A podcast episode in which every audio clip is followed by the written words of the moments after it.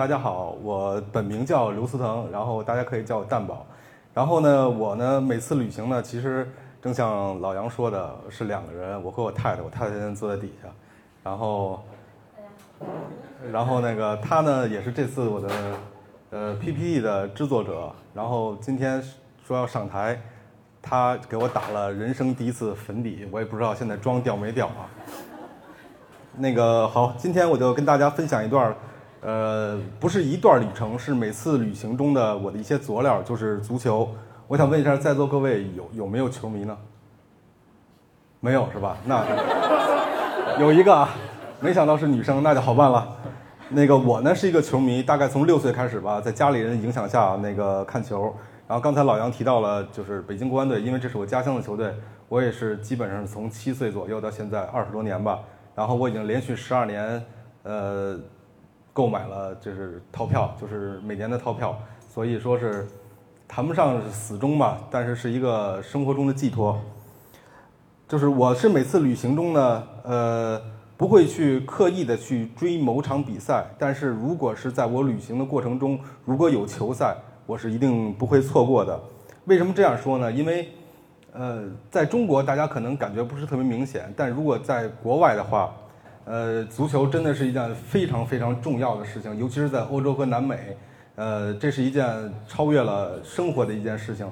我在布宜诺斯艾利斯，阿根廷的首都，我们住的民宿的房东曾经跟我说，在阿根廷，上帝第一，足球第二。如果相信大家很多人也去过英国，像在英国呢，你要仔细在地铁里听人们交流，第一句是天气，第二句就是比赛的结果。所以说是这是一个很重要的事情。我给大家看这段视频呢，是前两天阿根廷联赛的第一轮，然后有一支球队叫土库曼竞技，然后这是一个老爷子，他在挂着吊瓶来看球。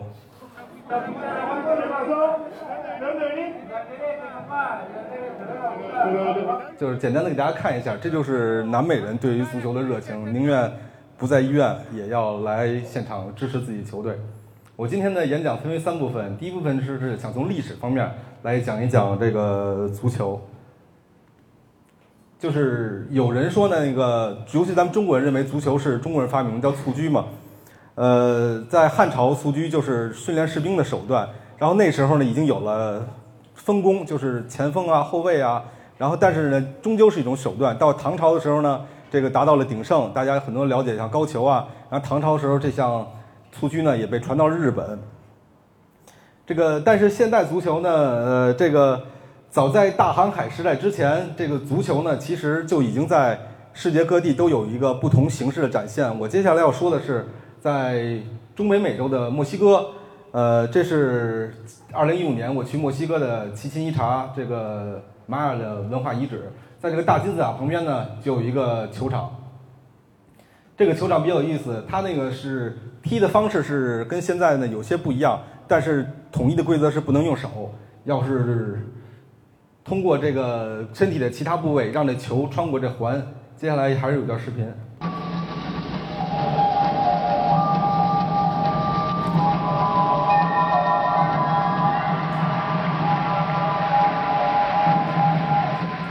看起来有点蠢吧？呃，但是。这个比赛呢也是有胜负的，尤其是输了的一方会有奖励，就是被斩首献祭。在这个球场上，在这个金字塔旁边会有很多浮雕，就是展示当时这种场景，就会有一个被献祭的一个过程。这个球场非常有意思的就是它有一个很好的音效，它这个纵深是一百三十五米，你站在球场的这边拍手，那边也能非常清楚的，sorry，也能非常清楚的听到。以至于你会在这个球场看见很多人在拍手，就是不停在拍手，掌声在这个球场内是此起彼伏的。呃，我一直想一个问题，说就是，呃，以球形这个工具啊作为一个运动工具，这个不难理解，因为它毕竟好运动嘛。但为什么大家都选择了用脚这种方式，而不是用其他的方式呢？我自己总结的是，这可能是基因决定的。你像咱们这个。玛雅人也是从根据这个人种论啊，也是从亚洲通过白令海峡走过去的蒙古利亚人种，所以就是可能是这种基因的天生的基因，让中国有了蹴鞠，让在墨西哥也有了这种所谓的足球吧。呃，刚刚过去这世界杯，大家可能都看了，尤其是英格兰球迷经常会唱一首歌叫《It's Coming Home》，因为说明了英国是现代足球的发源地嘛。其实呢，我接下来分享的这段旅程呢，就是跟英国的足球有一定关系，但它不不是发生在英国，是发生在意大利。呃，一四年我去，我从我开车从法国的尼斯要到意大利的米兰，中间我特意去了一趟热那亚。热那亚也是前两天有个不幸的事发生了，就是这个大桥倒塌了。这个热那亚呢，这个主场叫费拉里斯球场。呃，这个球场是热那亚当地的两个队，一个叫热那亚队，一个叫桑普多利亚队的公用球场。然后大家可以看看热那亚这个队的队徽，上面最上面那个旗帜是不是很熟啊？是不是有点像英格兰的旗帜啊？其实这故事是这样的，就是热那亚是当时意大利的一个对外开放的一个港口，然后英国人呢在这里登陆一百多年前，然后把足球带到了意大利。当时呢，有几个英国的海员说，我们要在这儿成立一个足球俱乐部，我们要开展这项运动。但是这个旗子跟英格兰是没有任何关系的，尤其是上面这个十字旗，这要源于更早的十字军东征时代。这个是这个十字旗呢，是当时热那亚公国的国旗。当时所有的十字军都会从热那亚的港口出发，所以都必须要求带上这面旗子来证明自己的身份。以至于后来，像英国的那部分十字军，在这个施辛查理的回到英国后，就将这面旗子也带回了英国，从此也是被英国被称为圣乔治旗，是英格兰的象征。咱们现在跨过大西洋，来到了阿根廷。这个是阿根廷首都布宜诺斯艾利斯的博卡区，非常非常有名的，在游客中间非常有名的呃博卡区。在足球传到通过英国传到意大利之后的十年。然后个足球呢，通过火车到了阿根廷。当时阿根廷呢正值一个移民热潮，大批的意大利移民来到了阿根廷，也把这个足球带来了。博卡的博卡区的最有名的标志就是当地一个足球俱乐部，就是博卡青年队。他们的颜色就是这种，sorry，这种蓝和黄。大家有没有想起这像不像哪一个国家的国旗呢？呃，有没有像瑞典这个国家的国旗啊？瑞典国家，瑞典的国旗就是这个配色的十字。其实是这样的，当初啊，这个博卡青年队在与另外一支球队比赛的时候，双方穿了一模一样的衣服，怎么办呢？然后他们就约定了，如果这场比赛谁输了，谁就要换掉这身衣服。结果呢，博卡就输了。博卡输了，他们通过什么方式来决定自己新队服呢？就是站在这个拉普拉塔河口看开进来的商船，第一艘商船悬挂哪国的国旗，他们就用这个颜色。结果就是瑞典一辆船开了进来。所以一百年以后呢，咱们都不会记得当时赢球那支队伍了。但是这博卡的经典的蓝黄色却永远的留了下来。在这个博卡区啊，就是你要找到这个博卡青年的球场啊，特别简单，顺着这个标志性的蓝黄色，顺着这标志性蓝黄色在街角就能发现一个巨型的球场，就是博卡的糖果河球场。其实它是有一本名的，但是因为这个球场的狭长，一会儿我会给大家看图，非常像一个巧克力盒子，所以叫糖果河球场。大家都知道这个球王贝利，那球王贝利在这里比赛过，他就说世界没有任何一个球场气氛能跟这里相比。我走进来的时候，我的心是颤抖的。这是在博卡青年的糖果河球场里面，这是刚刚开始的阿根廷甲联赛第一轮博卡青年的汤姆河球场的状况。它这个球场跟其他球场不一样，它非常陡，所以营造一种压迫感很强的气氛，尤其是对客队球迷。在这个球场旁边呢，你能跟很多巨星合影，像梅西啊，对吧？马拉多纳啦，然后这是特维斯，这个还有马拉多纳跟帕勒莫，这是也是博卡青年历史非常有名的一个前锋，他的创举就是一场比赛踢丢了三个点球。博卡呢是，呃，布宜诺斯艾利斯最具生活气息的贫民区，它那个在拉普拉达河的两岸，其中呢。呃，有一边呢是相对比较成熟的商业区，就是我现在给大家展示的这条街，啊，有很多小贩啊，有很多文化的一些地标啦，像这种五颜六色的，用剩的，就是漆船剩下的漆，因为当地的平民老百姓他买不起油漆嘛，他用码头漆剩漆船剩下的漆来漆自己房子，所以就是呈现很多种颜色。但是呢，我建议大家如果去博卡区的话，一定要去它的另外一岸，也就是。呃，被各种的旅行攻略所拒绝前往的那个治安不好的那一个。当然了，大家一定要白天去啊，因为只有那片区域才是最具阿根廷、最具南美气息的区域。大家可以看到，有老大爷在街边喝着马黛茶，因为去过南美人都知道，就是阿根廷人多么喜欢马黛茶，还可以看到小孩子在街边踢足球。然后接下来呢，我跟大家就是从文化上来聊一下这个足球。有人肯定会说，像大部分我估计在场人会说，呃，我不太懂足球，我怎么能将足球就是作为旅行的一部分呢？就我给大家建议，就是去发掘足球所蕴含的一些外在的东西，一些汤汤水水，比如说这文化。呃，说起球迷文化呢，我想先说一段与足球无关的一个经历。这是二零一五年在美国，然后我们俩一块儿在开车横跨六十六号公路，第一站叫圣路易斯。这个地方是美通往美国西部的一个一个关口，一个一个地标的一个一个城市。然后在那天呢，我们俩偶然的赶上了一次美国 MLB，就是美国棒球大联盟的比赛，是圣路易斯红雀队对堪萨斯酋长队。然后我就惊奇的发现一件事情，就是比赛结束以后主队赢了，而且这个堪萨斯酋长队跟圣路易斯红雀队呢是在一个州内，都是在密苏里州内，所以这在足球的概念中就叫德比，德比就意味着仇恨。但是我所看到的两边呢，是有说有笑的，而且连输球的一方都会主动跟我 high five，我就当时非常不理解，因为在我常看足球的概念里，足球只有两种情绪，一个是爱，一个是恨，没有这种第三种第三方的友好的感觉。然后后来呢，经过有很多人交流，就是我渐渐理解了，这个美国人把体育运动，尤其是球类运动看作是娱乐，而其他地方人更多的认为是信仰，所以这就是他们来说更重要的一件事情。说到信仰呢，我就想跟大家先介绍一个词，ultras。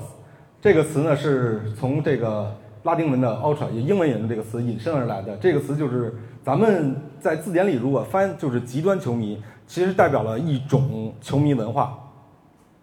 ultras 意味着超乎寻常的激情，他们会有这种方式来为自己球队助威。然后大家可以看到，这是德国的多特蒙德队的主场，这种就是。方式叫 Tifo，是通过大的横幅来表达自己对球队的支持。这个 BVB 就是多特蒙德队的球队的缩写。然后还有其他的方式，就是烟火。这是一场波兰联赛，然后大家也看到那有 Ultras 的字样，球迷在用烟火来为自己的球队助威。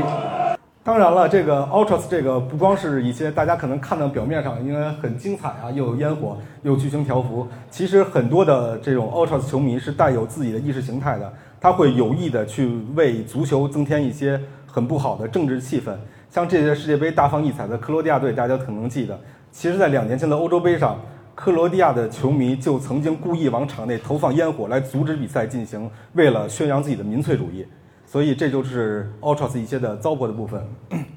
呃，历史上最悠久的 Ultras 球迷群体呢，就是意大利的米兰的一个叫狮子窝的球迷群体。然后同时呢，我是从小除了北京国安队，我还是 AC 米兰队的球迷。二零一五年呢，我是第一次在现场看到了 AC 米兰的比赛。然后我就是顺着这个旋旋转的楼梯那那一天，然后到了球场。当我迈进球场的那一瞬间。然后球场放起了我从小听到大的米兰队的队歌，啊，当时我呢就是老泪纵横，就是不能自已那种感觉，呃，这种这种体会很难用语言来形容出来。一个自己在电视里听过无数遍的歌曲，第一次在现场听到了。这是米兰著名的呃北看台，也是 AC 米兰的 Ultras 的的球迷群体所在地。然后他们有个最极端的群球迷群叫狮子窝，刚才提到了。这个狮子窝因为2015年他们把一个烧着的摩托车扔进了场里。所以被永久的禁禁止进入到了场内，这是现存的一些球迷群体，当然是比较温和了。这是在意大利另外一个呢城市南方的那不勒斯，也是我在意大利看的第一场比赛，是意甲联赛。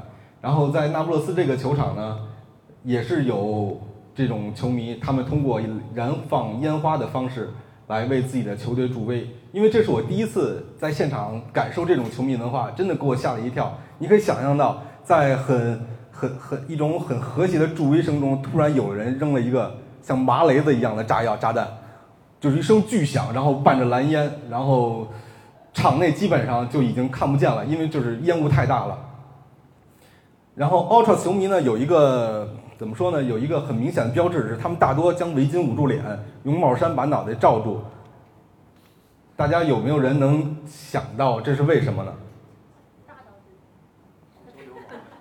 对他们是在册的足球流氓，是禁止被看球的。但是他们呢，通过贿赂这个球场管理员的方式，然后来通过这个呃一种与俱乐部一个默契，一个一种默契吧，来才能继续进去。他们把自己脸挡住，是为了不让摄像机拍到，以便被警察逮到。然后咱们再来说说足球发源地英国。英国呢，足球迷文化呢跟欧洲大陆就很不一样，很不一样，没有烟火，没有这么极端的。大家呢更多的是把自己喝高了，然后就扔进球场里头自由发挥去唱歌。英国的球场呢，歌声是九十分钟是不间断的。他们呢会用一样的曲子，但是呢搭配不一样的词。每场比赛根据对手会自己去发明词。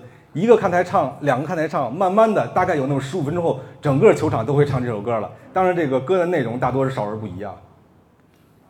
这是在英国的利物浦，利物浦有两支球队，一支叫埃弗顿，一支叫利物浦。然后我在埃弗顿呢看了一场英超联赛。那场英超联赛呢是两支中游队啊，埃弗顿对纽卡斯尔。然后呢，我呢那天呢是第一个进球场的，因为我买的票是第一排。这种专业的球场是没有跑道的，呃，第一排就挨着球场，它有的时候球员飞铲起来的那个草皮都能溅在你脸上，在比赛的时候，所以很刺激、很刺激的。然后在进入球场之前呢，我还跟这个球场的管理人员，呃，一个大哥聊了会儿天儿。然后这个去过英国或者英国留过学的，可能都知道英这个利物浦的口音是非常非常难懂。然后我跟他聊完以后，那哥们儿一拍我肩膀：“小子，你英语比我还说的还地道。”英国的球迷特别有意思，你可以看到那种穿着呢子大衣、拄着拐杖、戴着金丝边眼镜这种特别绅士的，他可能借道会说 “excuse me” 啊、啊 “please” 啊这种词，但只要比赛一吹响哨，他就开始满嘴了，少儿不宜了，各种的咒骂是是英文中最难听的词。所以我想说的是，骂人这种东西，因为足球本身是这个草根文化，骂人这种东西其实全世界都存在的。包括我在法国看了一场比赛，回来问懂法语的人，那也是个不可描述的词。所以这种东西嘛，大家感受一下就好，无所呃不必要上纲上线。呃，这是前年我在德国看了一场比赛，这场比赛呢给我留下了一个非常深的印象，是球迷和球队的关系。这场很普通的德甲联赛，是主队是柏林赫塔队对沙尔克零四队，然后这场比赛呢主队踢得非常好，二比零赢了。然后等到散场以后，嗯，sorry，等到散场以后呢，有一个有有一个举动令我非常吃惊，这是我从来没见过的，就是输球的客队球客队的球员集体来到了远征军的看台上，然后队长呢拿着一个话筒，一直在跟球迷们在解释着，可能我估计是解释着比赛为什么会输球，并且感谢他们到来迎接他这个迎接球员的时候呢，是球迷们用嘘声迎接的。送走这尊败军之将，球迷是用掌声送走的，所以我觉得当时是这才是一个球迷跟球队一个羁绊了一个近一百年的一个传承以后留下来的一种关系吧。再回到阿根廷，然后我现在想说的就是足球另外一个非常有意思部分，就是德比。德比呢很好理解，就是同城有两个或者多个球队。在阿根廷呢，我非常愚蠢的问了我的房东一个问题，因为。在阿根廷最有名的两支俱乐部都是布宜诺布宜诺斯艾利斯的，一个叫河床，一个叫刚才提到的博卡青年。我问这个这个布宜诺布宜诺斯艾利斯老百姓是不是要不以河床为傲，要不以博卡为傲？然后那个人摇了摇手说，在布宜诺斯艾利斯有十五个球队，每个人都有自己支持不同的球队，但是最大的无疑是河床跟博卡。刚才大家可以看到了，博卡队呢是在贫民窟，河床队的球场呢建在布市。最高端的一个社区内，所以在当地有叫“平民的博卡，老板的河床”的，呃，这种说法。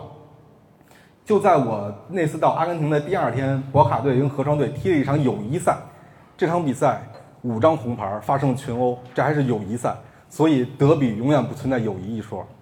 这是另外一场我对德比 一个干有一个比较有意思的经历，这是我也忘了哪一年在意大利看了一场。意甲联赛是主场作战的罗马对客场作战的国际米兰，国际米兰和罗马，米兰和罗马是两个城市，但为为什么要说是德比呢？因为这场比赛罗马在赢球后，然后球迷散场会坐地铁嘛，然后球迷会在地铁里唱歌，唱的歌不是辱骂客队国际米兰的，而是辱骂他们对同城对手拉齐奥的。其实拉齐奥跟这场比赛毫无关系，还也是挨骂了，但是这就是德比所所呈现的一种仇恨吧。这个呢是英格兰最著名的一场德比，最著名的一个就是德比对手就是曼联队和曼城队。这是我当年去英国以后，然后我没有看成比赛，但是我也能感觉到德比这种紧张的气氛。因为呢，那个那一年呢，曼联队的成绩非常不好啊，没有打进英超的前四名，所以没有参加第二年欧洲冠军联赛的资格。所以呢，我在但是曼城队肯定是获得，因为曼城队非常强。我在曼城队球场参观时，球场的管理员跟我说：“我知道你为什么来我这儿，因为我们这儿呢是欧冠球队，曼联不是。”所以这也是从一个侧面反映了一个德比的对抗。最后，我大家给你大家分享几个比较有意思的我看球过程中的故事吧。这是我第一次看球，是在二零一三年，然后我在国内打算好了要去看场比赛。就是法甲联赛的摩纳哥队对马赛队，然后那天呢，我订完好球票后，在那天我早早的开车从尼斯就到了摩纳哥，因为离得很近。到了以后，我发现有很多很多人，我就顺着人流呢到了球场，然后我发现是一场马戏，不是比赛，因为我第一次没经验，我订球票居然把时差这个因素给忘了，比赛是第二天。我无奈呢，就把这个球票送给了一个警察叔叔，然后我让他带着他的孩子去看球。那警察叔叔非常高兴。然后，所以以后呢，我就定了一个，我会根据我的旅行来定比赛，绝不会因为我的比赛而去定旅行。第二个有意思的，也是比较囧的事儿呢，是我参观 AC 米兰的圣西罗球场的时候了。因为这是我第一次去这球场，我非常非常兴奋，然后看到了从小看到了向往的很多的一切的东西。然后我跟球场的管理员也聊天儿，当时我带了一条。北京国安队的围巾，绿色的也很明显。然后这个管理员呢可能懂一些，他就问我：“你这个围巾是不是广州队的围巾？”因为广州队当时主教练里皮是意大利人。我说：“不是，不是。”我说：“广州队那是那个那一队都是猴，我们是人，我们不一样。”然后这个很简单，因为那个这个球场管理员也理解啊，我知道我们意大利有这种特别仇恨的，很很。然后但是呢，我就手欠，我把这事当一个段子发到了微博，结果直到。两年后，还有广州的球迷在微博私信来骂我，这个是整整持续了两年。我当天呢发完微博我就睡觉了，第二天早上我发现我的手机从百分之百的电 掉到了百分之一，我发现有一千多条私信全是骂我的，所以我就下回就长记性了，不要把这种情绪发到公众的平台上。然后我呢在旅行中呢也是邂逅过一些球星，这个呢是我在今年去厄瓜多尔路上。在墨西哥机场，有人知道这是谁吗？对，这是日本国家队的最有名的球星本田圭佑。呃，我在墨西哥的机场，我当时呢就是背对坐他，然后侯宝呢看见了，说，当时侯宝不认识他是谁，侯宝就说有很多人跟前头那人合影，我说可能是哪个墨西哥的小明星吧。然后我自己回头一看，不对，怎么有亚洲人找他合影了？我亚洲人不可能认识墨西哥明星，我就往前看啊，原来是本田圭佑。这次呢，合影包括交流呢，还是很很很顺畅。我祝他在世界杯上，呃，有出色的表现。但是之前有一次经历呢，要比这个囧得多。还是那年在那不勒斯，然后我跟侯宝一块儿逛街，在一家商店里，我看一个高高大大的一个黑人，然后穿着那不勒斯队的夹克。我一看，后来我想了一下，他呢应该是当时在那不勒斯踢球的一个荷兰球员，叫德古兹曼，他是荷兰国脚，很厉害。然后呢，我当时脑子一片空白，我就。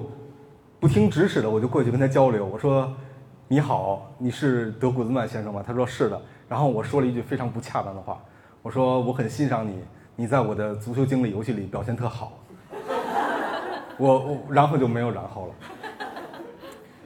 啊，今年夏天呢，我去了世界杯。然后世界杯呢，是一个跟我刚才讲的那些啊硝烟啊仇恨啊完全不一样的一个一种体验，是一个世界的一个各种人的一个大聚会。在世界杯是在世界杯这期间，在莫斯科街头，大家见面，你不用说 “hello” 作为你好，而是问 “where are you from”，你来自哪里？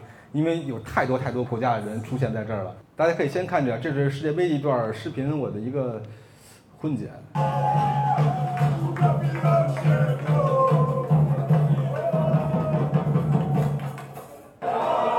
这是在莫斯科著名的、富有文化艺术气息的地铁里面。